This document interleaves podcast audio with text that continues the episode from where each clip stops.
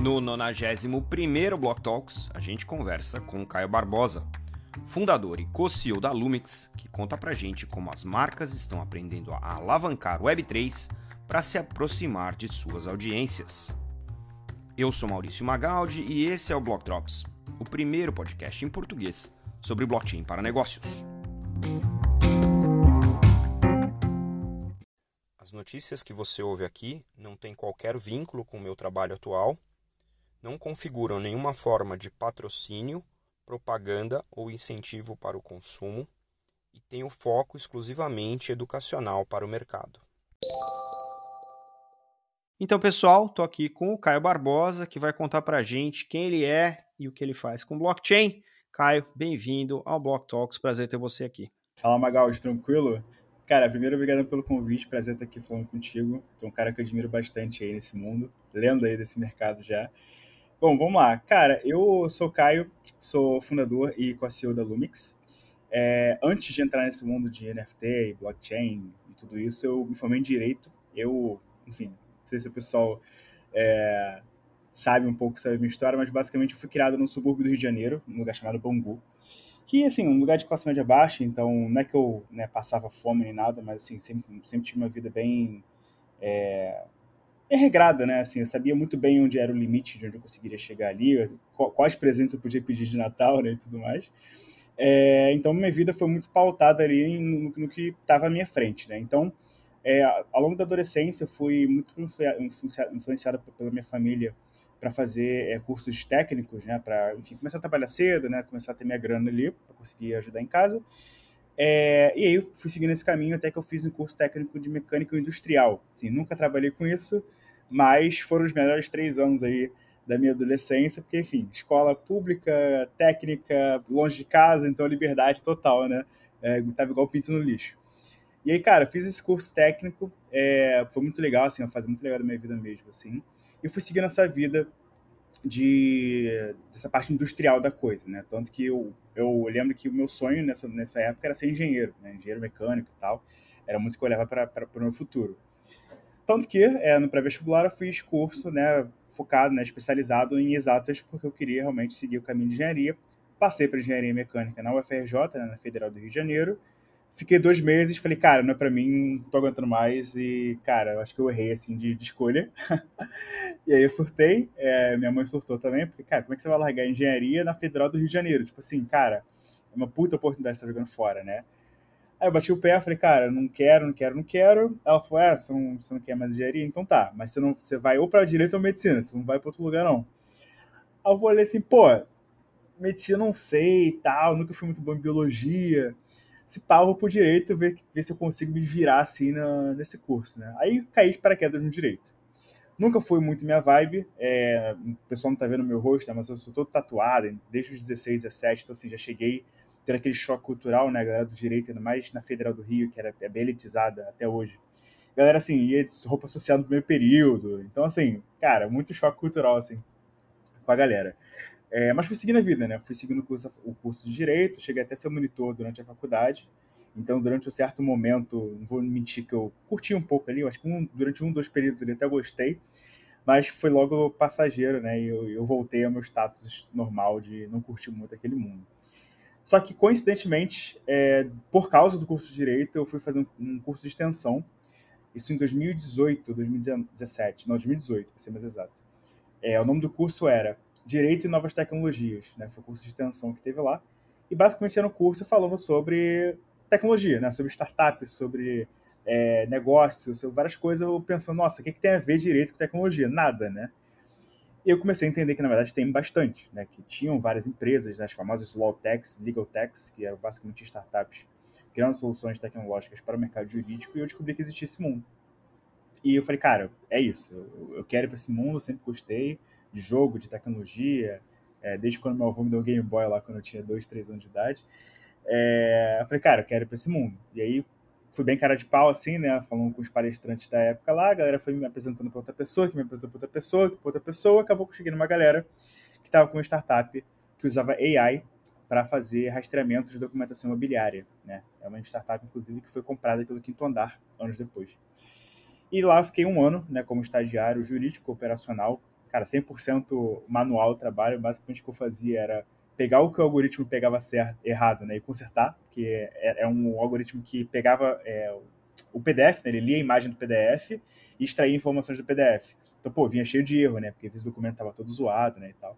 E meu trabalho era basicamente consertar o que o algoritmo errava. Né. Durante um ano eu fiquei nesse job aí.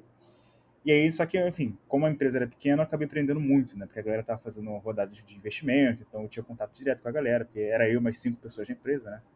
Então eu aprendi pra caramba aí nesse momento. E eu falei, cara, realmente é isso que eu quero fazer da vida. Com a pandemia, em 2020, eu tive essa oportunidade, porque parou aula, parou uma porrada de coisas, né? Fiquei em casa sem fazer nada, é, só trabalhando de, de, home office, né? Mas eu tinha muito tempo livre e eu comecei a estudar sozinho, né? Para começar, de fato, é, esse movimento de migrar de carreira. E eu lembro que foi um período que eu fiquei, cara, de, assim, três, quatro meses direto, de domingo a domingo, estudando pra caramba três, quatro cursos ao mesmo tempo. Eu lembro que eu fiz curso de produto, fiz curso de UX, fiz curso de negócio, fiz curso de muita coisa, até de marketing eu fiz na época, até que eu consegui minha primeira vaga em agosto de 2020 como UX designer numa startup de educação. E nisso eu ainda estava na faculdade de Direito, né? É, então eu já estava também como designer, ainda fazendo Direito e, obviamente, né, zero curtindo ali, se ficar na faculdade. Fui empurrando com a barriga, né? Acabou que eu me formei né, no Direito em dezembro de 2021, né? E eu ainda estava nessa empresa é, de tecnologia, de educação. Pouco tempo depois eu migrei para outra empresa, que foi a última empresa que eu trabalhei antes de estar onde eu estou, que foi uma empresa de educação também, mas para o mercado jurídico. Então é irônico aí como eu voltei para o mercado jurídico, só que estando numa empresa de tecnologia. E nessa empresa eu conheci o Gabriel, que hoje em dia é meu co-founder aqui na, na Lumix, ele era advisor lá. É, isso em, cara, isso foi em 2021 ainda, mas quando eu comecei a entrar de fato foi meados de setembro, outubro de 2021 eu comecei a aprender muito mais sobre blockchain, comecei a entender o que é NFT, é, comecei realmente a entrar de cabeça no Discord da vida aí, perdendo dinheiro com Mint, é, e ganhar dinheiro com outros Mint. E aí realmente eu me apaixonei por esse mundo, cara. E aí dezembro de 2021 foi quando eu realmente, é, logo depois de eu me formar assim, na faculdade, eu falei, cara, é, acho que eu vou de cabeça, tenho que criar alguma coisa. Brasil, assim, a gente está com bastante oportunidade aqui para fazer coisa. É, vamos criar alguma coisa. E aí em janeiro de 2022, né, ano passado, a Lumix, como a Lumix nasceu aí. E a gente está desde então. E o que é a Lumix, né? Até já, já contando. A gente começou querendo ser um estúdio criativo, que queríamos ter nosso próprio bar data, assim, era nosso sonho naquele momento. Tanto que nossa primeira iniciativa foi ter uma coleção de NFT, e pô, deu super certo na época. Mas a gente foi entendendo que esse modelo de você lançar uma coleção, depois ter que lançar outra coleção para ganhar mais dinheiro, lançar outra coleção, cara, não é sustentável, né? E o mercado ele estava muito dependente de royalties, aí depois veio aquelas discussões sobre royalties e tal, então a gente foi vendo que realmente não era um modelo sustentável. E o meu background com, com o UX, o Gabriel é dev há 15 anos, então assim, a gente tem uma pegada bem produteira, se é assim que eu posso dizer. A gente falou, cara, a gente está se contradizendo, porque o nosso background não é isso, né? Nosso background é criar produto, criar tecnologia, a gente tá, não está fazendo isso, né? E foi quando a gente deu, deu esse estalo e começou a, a, pivotar, né? E chegamos no modelo que a gente é hoje. E o que, que é a Lumix hoje, né? A gente é basicamente uma empresa, uma startup, que desenvolve infraestrutura tecnológica para reduzir a complexidade de desenvolvimento de aplicações no Web3, que tem o NFT né, como core. Né? Então é quase como uma Stripe para NFTs, né? o NFT as a Service, vai? É um conjunto de, de APIs e soluções white label aí que outras empresas podem plugar na gente e desenvolver suas soluções aí baseado na infraestrutura que a gente está criando aqui dentro de casa. Não, bacana a jornada. Você já foi é, técnico, uh, semi-engenheiro, você trabalhou até de AI, você já foi inteligência artificial de uma Lotec, e aí é, agora é o, o co-CEO e fundador da Lumix nesse projeto bacana.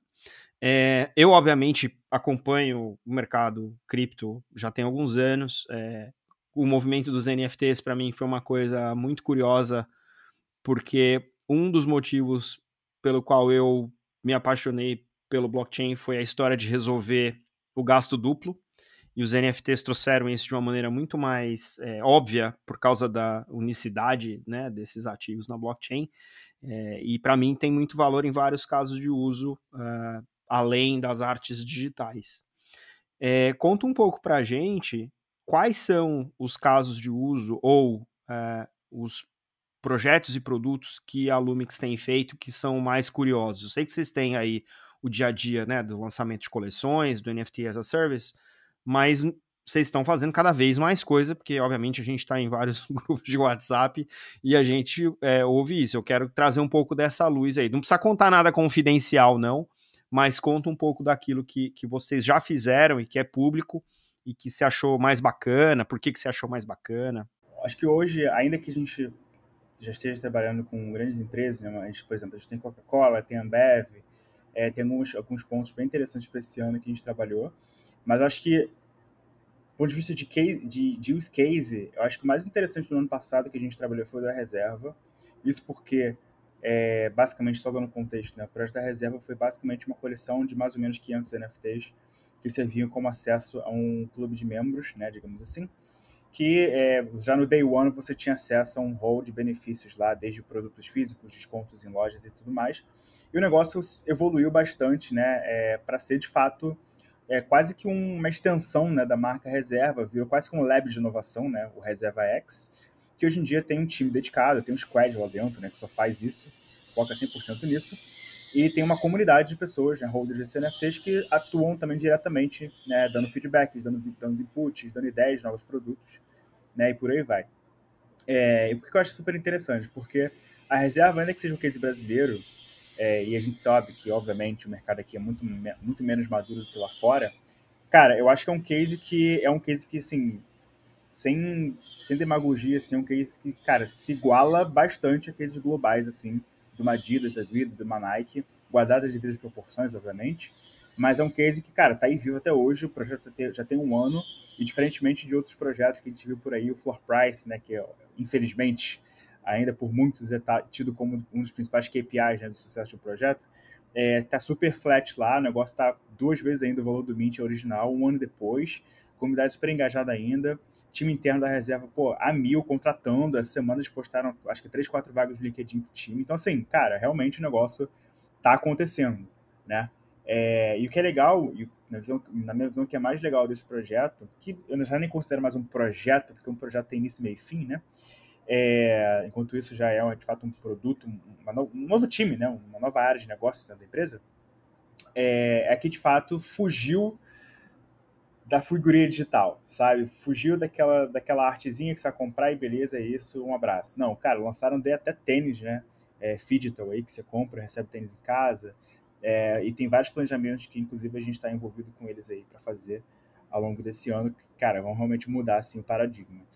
É, então, assim, na minha visão, e já até entrando no que a gente tem desenvolvido aqui, muito que a gente, infelizmente hoje aqui, a gente tem que ter um mix de é foda isso, porque a gente é, é uma empresa de tecnologia, a gente é, hoje em dia, né? A gente é uma empresa de tecnologia 100% focada em tecnologia, infraestrutura e tal. Só que, cara, eu não consigo chegar para uma Ambev e falar, Ambev, olha só, eu tenho uma API aqui que, pô, faz isso, isso e isso tal, acho que você consegue fazer tal coisa. Quer comprar minha API? Não vai rolar, porque a Ambev nem sabe o que, que é isso, né? Então, eu tenho que ter uma camada consultiva, de certa forma, para ajudar essas empresas a pensar em como utilizar é, é, essas novidades que tem por aí, né? Como utilizar o NFT, para que vai usar, né? Como, como isso vai estar dentro do, do business da empresa. E aí sim eu incluo, obviamente, né, nessa, nessa camada, a minha tecnologia, né? Beleza, eu descobri que você pode usar NFT para isso, pô, minha tecnologia consegue viabilizar essa ação aqui. É, então, muito que a gente tem construído aqui e, e muito que a gente está fazendo nesse ano, assim, é, pauta, acho que tem três principais clusters, assim, que a gente tem visto surgir, pelo menos de demanda para a gente nesse desse ano. Primeiro, que é um talvez muito reflexo né, do, do, próprio Starbucks aí, que finalmente lançou esse projeto, é justamente o ponto do, do loyalty, né? Então agora o loyalty ele ser realmente integralizado e quer dizer integrado na verdade no, no core business.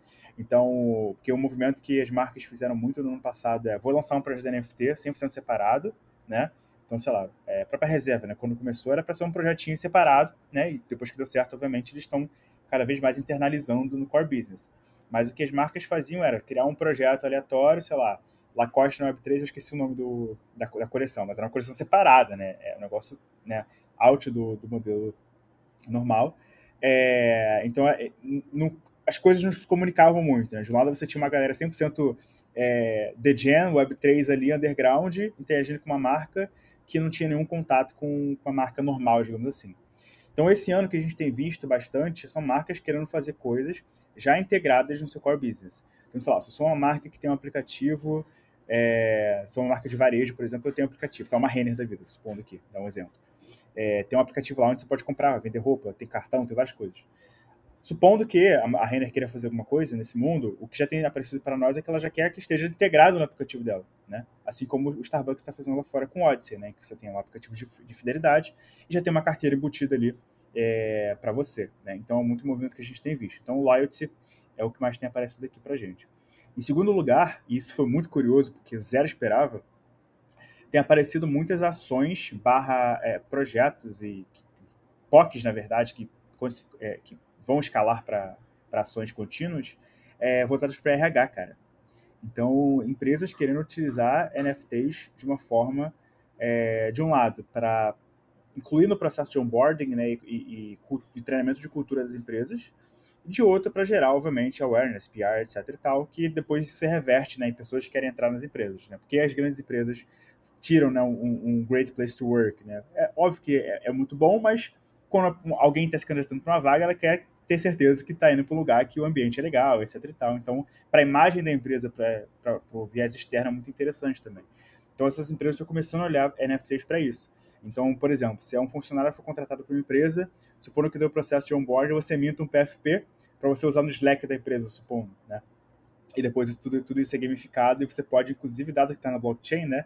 Você pode é, criar uma nova forma de dar benefício para funcionário, né? Porque você, sei lá, você ganha um VR, você ganha um vale transporte, plano de saúde, agora você tem um NFT que, sei lá, a reserva pode chegar, oh, todo mundo que é funcionário do, do Maurício, que tem o NFT dele, pode chegar aqui e pegar uma camisa com 15% de desconto, por exemplo, né? Então, acho que a gente vai começar a ver essas camadas aí de novos modelos de benefício, né, é, de empresas nesse sentido. Então, loyalty, RH em segundo plano. Em terceiro lugar, é, o que mais aparece para a gente recentemente é justamente você conseguir fazer. É, não seria.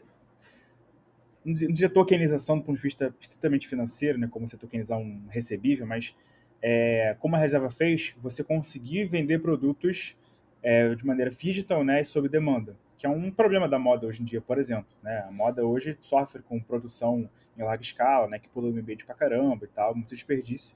Então, um dos movimentos que tem sido feitos recentemente é o slow fashion, né? Então, marcas que, igual a Nike está fazendo, você compra o NFT lá no, no, no OpenSea, por exemplo, né, de uma camisa da Nike, e depois que a Nike produz né, esse, essa peça. Ela não está produzindo uma porrada de, de roupa e se vender, vendeu, né, e o resto ela joga fora. Não, pelo contrário. Então, grandes marcas têm começado a procurar esse modelo, não só de moda, né, mas como, por exemplo, marcas de whisky, de vinhos, né, é, marcas de produto mais premium, assim, nesse sentido. Então, acho, cara, esse ano, né, pelo menos esse primeiro trimestre até então, é o que mais tem aparecido para a gente aqui. E a gente também tem desenvolvido coisas de forma ativa, né? Não só esperando que chegue até a gente, mas também tem criando, tá criando coisa aqui dentro. Como, por exemplo, uma, uma solução que a gente vai lançar em meados de março, mais ou menos, que é, é basicamente o conceito é você conseguir provar a propriedade de ativos digitais no mundo real para vários use cases possíveis, desde entrada em eventos, a resgate de benefícios de lojas físicas, a ativações de marca, a resgate de colecionáveis digitais no mundo físico. Então você vai conseguir, com a mesma solução ali, interagir com esses mundos ali e, consequentemente, destravar várias camadas de serviços e produtos. Então é um negócio que a gente vai divulgar em breve aí. Muito legal.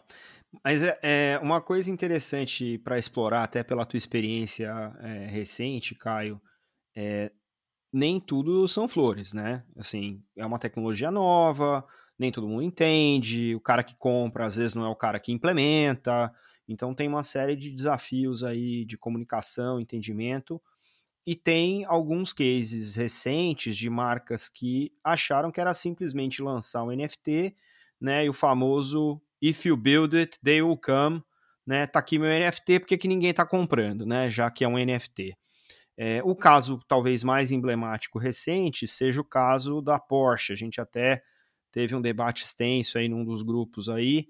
É, eu queria ouvir de, de ti, assim, o que, que você achou, onde estão né, as lições aprendidas, o que, que a marca agora está fazendo para pivotar, para uh, é, tentar extrair um pouco né, do aprendizado e já é, levantar um pouco mais dessa moral. Foi super criticado online, eu acho que o pessoal esqueceu em que época que a gente está, né, do, da blockchain, da, das NFTs, nós estamos em 1991, comparativamente, né? Então não dá para é, nós estamos ligando no dial-up ainda para os NFTs, né? Então precisamos também botar tudo em perspectiva de que tudo é um grande aprendizado e marcas com grandes bolsos têm é, chance de usar esse dinheiro para aprender também, né? Não é só para marketing. Então é, conta um pouquinho aí da tua perspectiva em relação a esse case e se você tiver algum outro case, né, de lições aprendidas que você acha que vale a pena comentar, também queria ouvir a tua perspectiva.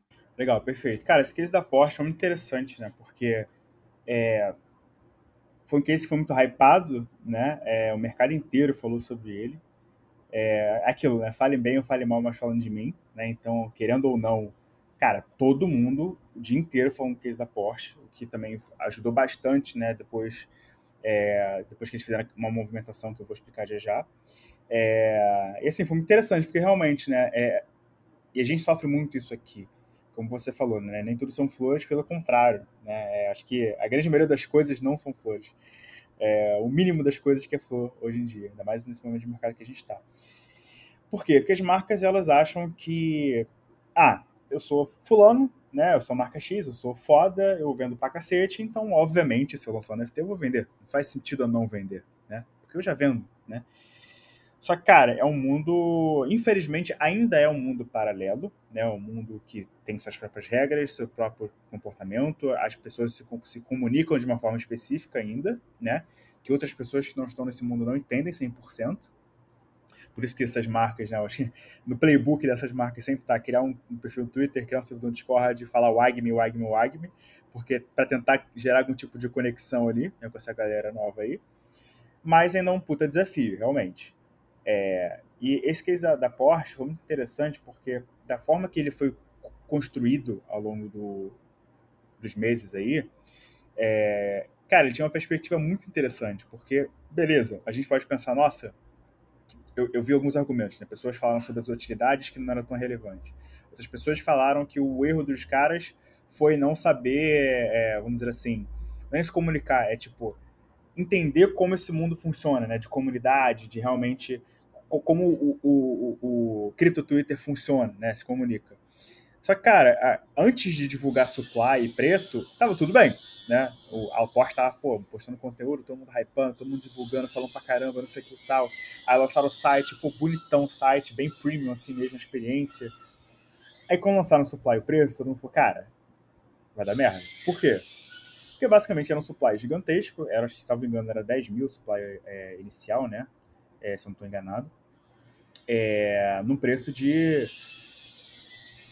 O preço era 1. Ponto, 1 ponto alguma coisa, não 1.5 Ethereum. Não, 0.91. 0.911. É que até, foi até brincadeirinha com o Porsche 911, né? Isso mesmo. Foi quase um Ethereum, né? Um Mint. Por esse momento de mercado é um Mint bem caro. E com supply assim nem, fala, nem se fala, né? Se fosse, pô, 100 NFTs a, a esse preço, beleza. O negócio é vender em meio segundo. Só cara, nesse valor realmente ficou muito caro quando você compara ali a oferta e a demanda para esse tipo de projeto, é, enfim, é, ainda que seja uma marca de luxo, né? E aí sim, quando, aí quando as pessoas começaram a verificar esse case, começaram a fazer os comparativos. Nossa, o supply é X, o preço é Y e o benefício é Z. Mas o benefício não acompanha esse preço, não acompanha o supply, né? A galera vai ganhar uma grana absurda pelo que estão entregando. E aí sim começou a gerar esse, esse flood no mercado, que não é vender, que não é vender, que não é vender. E como a gente sabe, né? É, um dos benefícios dependendo do ponto de vista do blockchain, é que tá tudo público, tudo transparente, né? Então, se não está vendendo, todo mundo sabe que não está vendendo, né? Diferentemente do mundo normal. É, mundo pré-blockchain, digamos assim, né? Você vai numa loja, sei lá, da, da Gucci, que está lançando uma bolsa especificamente lá, você não vai saber se está vendendo ou se não está vendendo, porque você não tem acesso ao estoque, né? É, só que agora, quando você está na blockchain, você vê tudo. Qual é o estoque, quanto eles têm de estoque máximo e quanto já foi vendido esse estoque, né?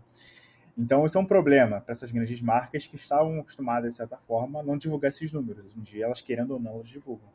Então, as pessoas começaram a verificar esse número, começaram a perceber que não ia dar sold out, e, infelizmente, nesse mundo, é, ainda não dar sold out automaticamente é fracasso. Ou você é um puta sucesso, ou você é um puta fracasso, não tem meio termo, né?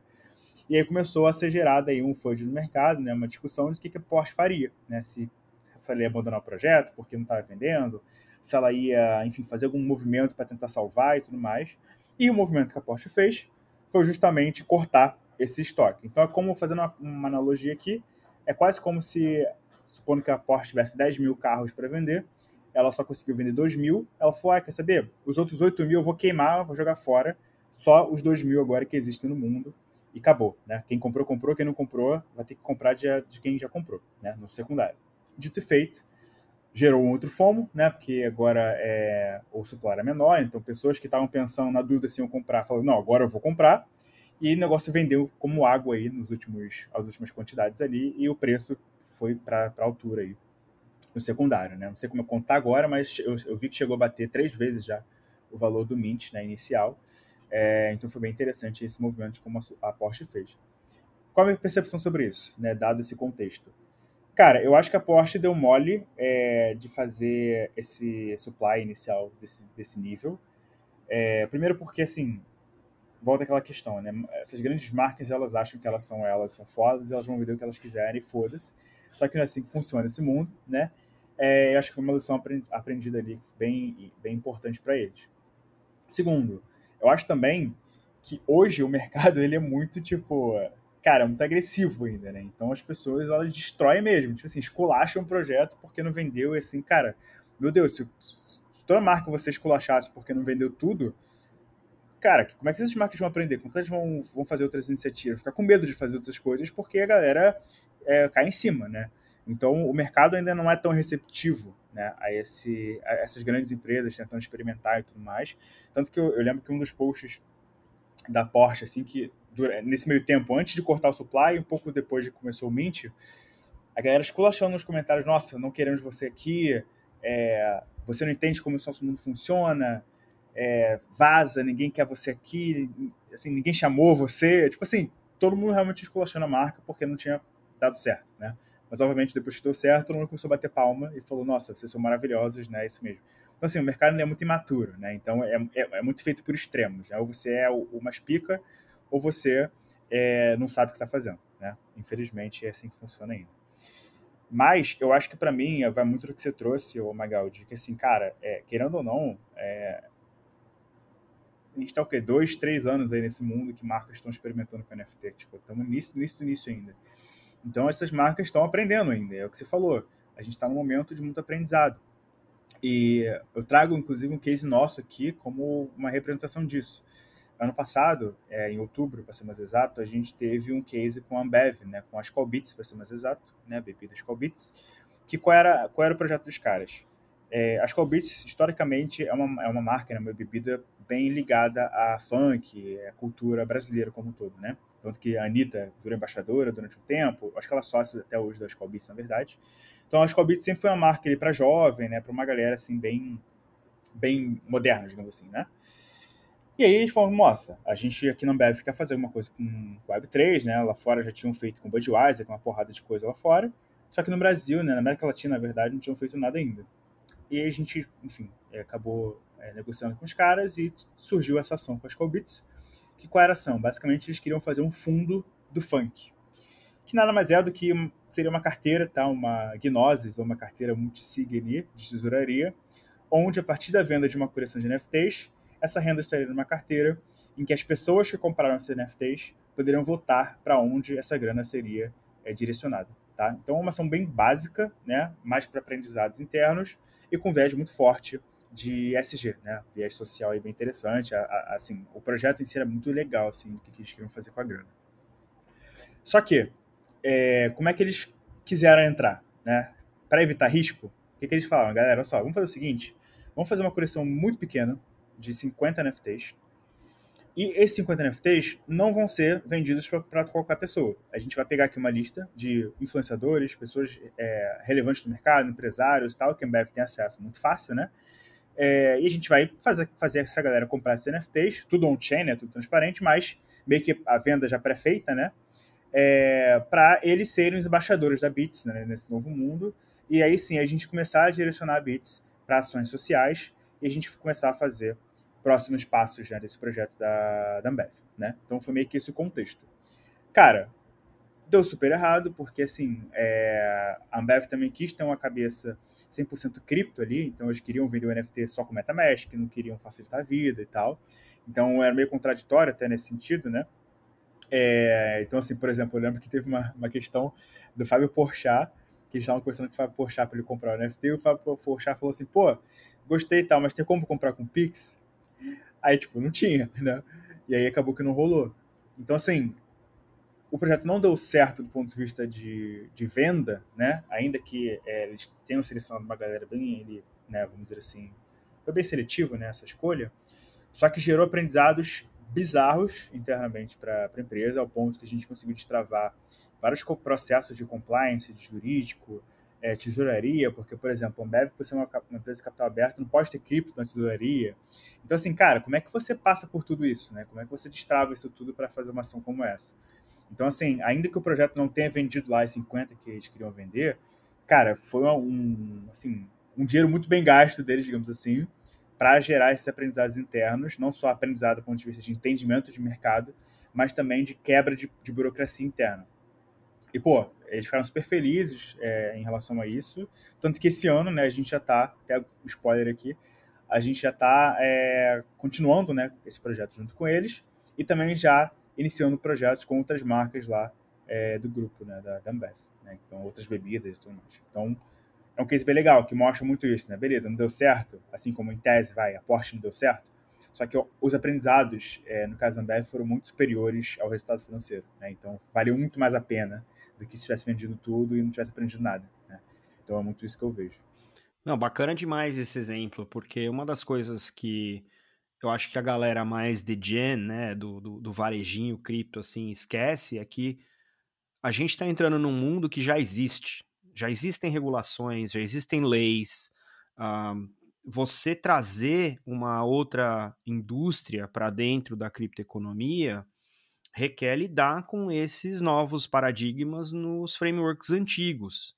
E por mais que a gente saiba que né, frameworks antigos não funcionam com novos paradigmas, a gente que está no, no, vamos dizer assim, na fronteira da adoção, né, é, trabalhando com clientes corporativos, a gente tem que ter esse entendimento de que não vai estar tá todo mundo na mesma página, não vão existir dispositivos internos para andar na velocidade que um projeto core de gen andaria, porque existem questões de governança, de controle, de compliance, de alguém que está nessas funções e que não tem a mais breve ideia do que se trata um NFT, nunca ouviu falar, e, e vai entrar com um preconceito de que cripto é um, um esquema de pirâmide, é Ponzi, é lavagem de dinheiro, é dark web.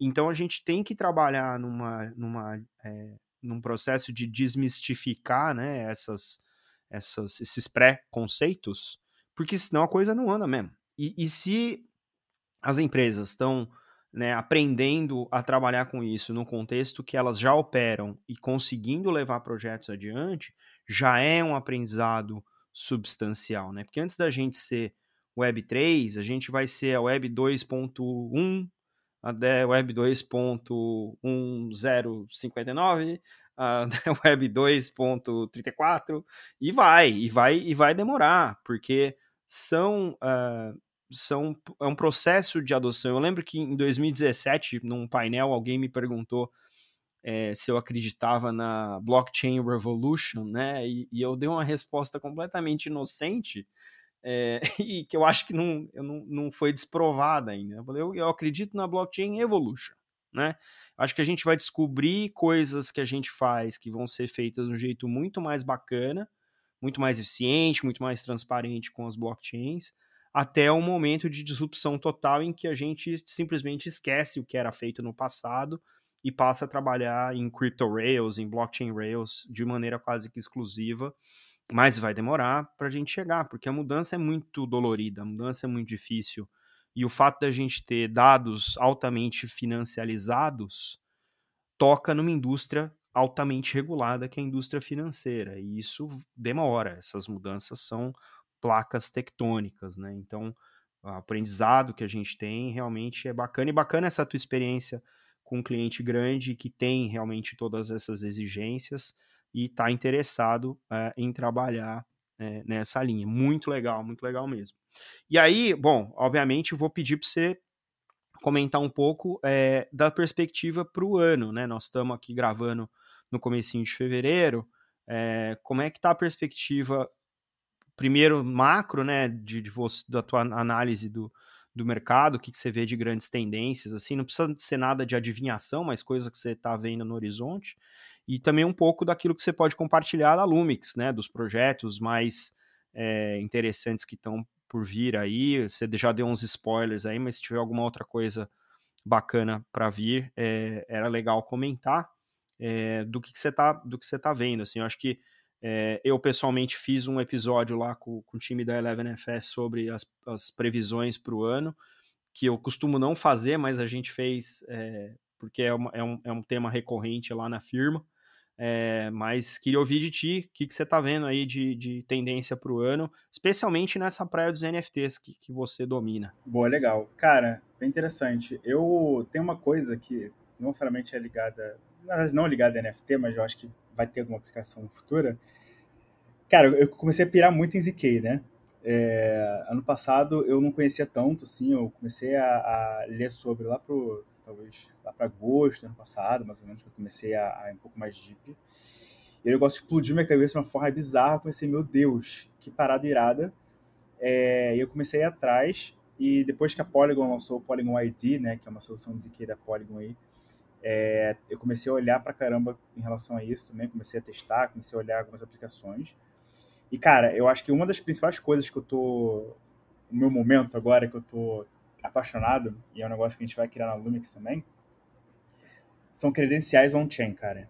Isso, na, minha cabeça, tem feito cada vez mais sentido, assim, ainda mais quando eu comecei a ver sobre identidade digital e tal. Teve um momento que eu dei uma pirada, assim, só queria ler sobre isso 24 horas por dia, assim que qual a parada, assim, a gente hoje vê que um dos principais problemas, por exemplo, sei lá, de RH, trazendo um exemplo que eu, que eu já dei anteriormente, é você conseguir ter candidatos, né, é, qualificados, né, e tudo mais. E qual são os principais filtros, né, que as empresas fazem quando veem currículos, né? Tipo, os cursos que você fez, as faculdades que você, a faculdade que você se formou, as experiências que você teve, né? Só que, cara, assim, eu posso chegar agora ir no meu LinkedIn falar que eu fiz um curso em Harvard e ninguém nem vai nem saber, cara, que é mentira aquilo, entendeu? Porque até a pessoa provar, vai ter que, pô, sei lá, tem, um esforço muito grande da empresa ligar para Harvard, sei lá, seja como for que ela vai tentar descobrir isso, mas vai ser muito difícil. Né? Não tem um lugar que ela entra lá e vê é, e consegue bater que aquele certificado que eu botei lá no LinkedIn, com aquele ID específico, é verdadeiro, né? Então, acho que do ponto de vista é, profissional, né, essas credenciais, certificados e tudo mais, vão ser cada vez mais relevantes aí, óbvio, como você mesmo falou, né? Não é um negócio que vai do dia para a noite aparecer e todo mundo vai adotar.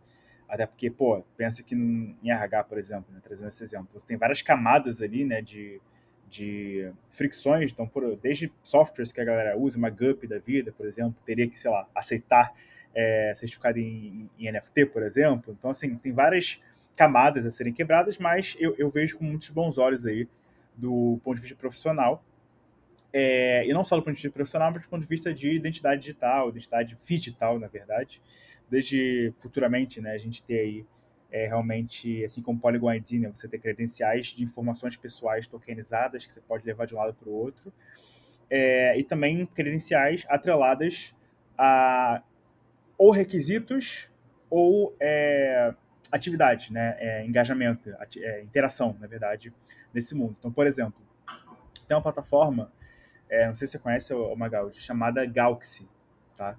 É, o que, que é a Galaxy? Tem duas plataformas bem parecidas, que é a Galaxy e outra é My, My, My Gateway. Essas duas são bem iguais, assim. O que, que elas fazem? Elas basicamente são protocolos, né? São né, uma plataforma com uma infra bem interessante que você consegue gerar credenciais a partir de ou requisitos ou missões, barra quests, né? Então, supondo, é, eu sou um banco, né? Eu quero dar aqui um certificado de, pô, trader, né, para um cliente meu. Aí, para você ter certificado, você tem que ter tradado pelo menos, sei lá, 100 milhões de reais na minha plataforma nos últimos cinco anos, por exemplo.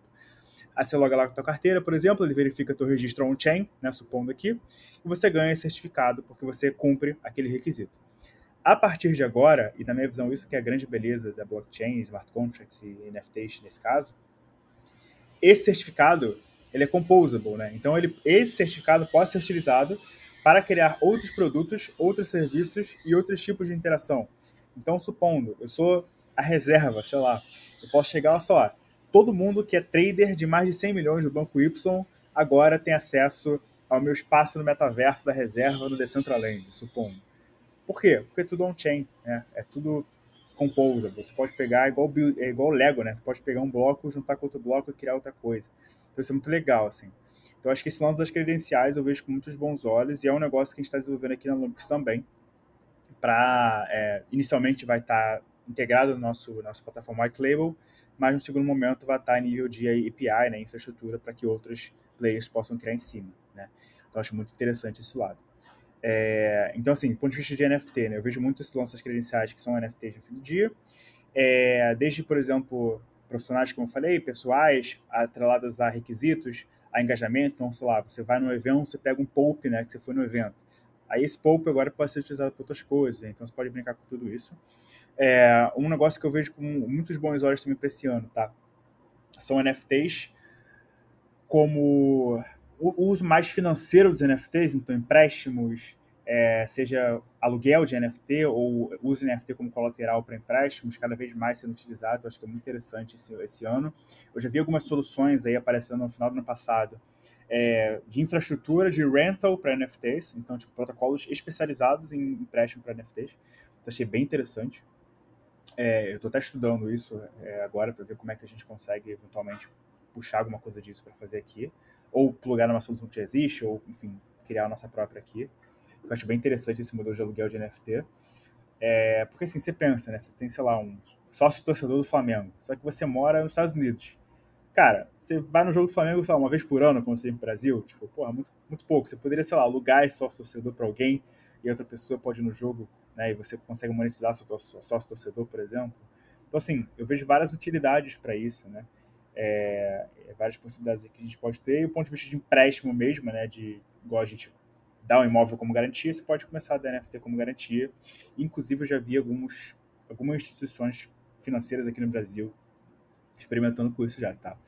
Então, talvez seja um negócio que apareça aí no meio do ano, umas POCs aí vão começar a surgir. Eu sei que, por exemplo, o Santander, isso é público já, não é nem, não é nem spoiler aqui, é, ele já está tokenizando carro e imóvel, porque o Santander, não sei se sabe, Magaldi, mas o Santander é dono do Web, Web Motors, né, que é o maior portal de venda de carro. Eu, eu, eu descobri isso mês passado, eu fiquei, nossa, não fazia ideia. Aí eu descobri que só eu quase. Acho que só. A sensação que eu tinha é que só eu não sabia disso, porque todo mundo sabia. É, mas, pô, aí eles começaram a fazer tokenização, cara, de carro de imóvel. É, e não só do, do, do, ativo, né, mas também de toda a cadeia. Então, por exemplo, quando você compra um imóvel né, de outra pessoa, tem todo aquele processo de cartório, né, tem que fazer a averbação, tem que fazer o registro, é aquele inferno que a gente sabe. E o Santander está é, tá começando a testar isso com carro, inicialmente, com o documento do carro, aquela transferência de propriedade do Detran e tal, tudo tokenizado on-chain. E vai começar a experimentar agora com o imóvel também. Tá? Então, bem interessante aí o que a gente tem visto é, tokenização do ponto de vista de bancos aí também. Tá? Então, assim, acho que da minha cabeça, assim, é, também para não me alongar muito, acho que credenciais muito foda. ZK foge um pouco de NFT, né? Mas acho que dá para plugar algumas coisas nesse sentido também. É, NFT especificamente eu vejo muito aluguel e empréstimo. E, por fim, esse lado da tokenização de burocracia de transferência de ativos. Né? Então, você conseguir ali, otimizar processos a partir disso tudo, justamente né, tokenizando ativos. Né? Cara, a gente está perto do finalzinho. vou deixar um espaço, cara, para você deixar um recado aí para nossa audiência, como é que faz para acompanhar né, você e, a Lumix uh, do trabalho que vocês estão fazendo, nas redes, enfim, fazer um merchan aí. Boa. Cara, primeiramente agradeço pelo convite, foi um ótimo papo. É, se deixar, a gente fica falando de Web3 24 horas por dia aí.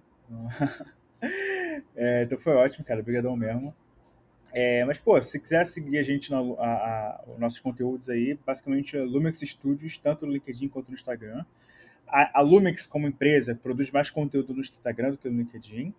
É, porque no LinkedIn a gente foca muito nas pessoas, né? Então tem eu, né, Caio Barbosa, vocês me acham lá no LinkedIn, tem o Lug também, que é nosso head comercial aqui, que também cria conteúdo pra caramba, inclusive vai gravar com o Magaldi aqui também.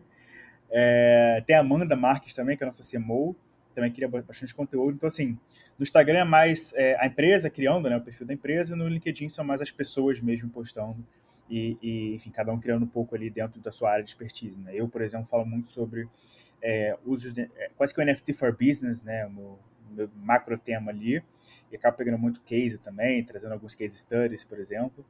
É, o Lug acaba falando muito mais, ele é quase que o nosso mensageiro de Gen aqui, então ele vai mais no underground, né? E a Amanda fala bastante sobre comunidade, né? Então são três tópicos aí que a gente mais fala aí no LinkedIn. Então, o que você mais se interessar, é só seguir um de nós três, ou, ou os três, né? E acompanhar o que a gente está fazendo. Bacana demais, cara. Bom, portas sempre abertas para você, Caio, para Lumix. Até uma próxima. Obrigadão. Valeu.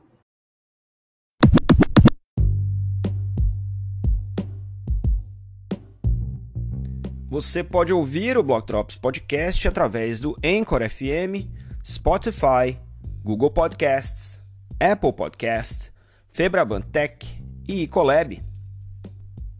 Entre em contato conosco através do Instagram, Block Drops Podcast, do Twitter em Block Drops Pod e pelo e-mail blockdropspodcast@gmail.com.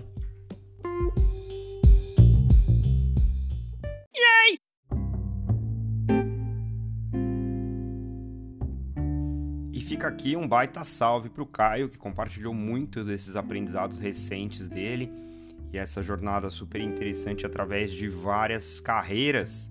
Então tem espaço para você também em Web3.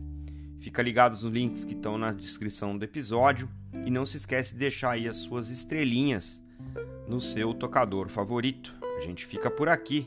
Stay rare, stay weird. LFG.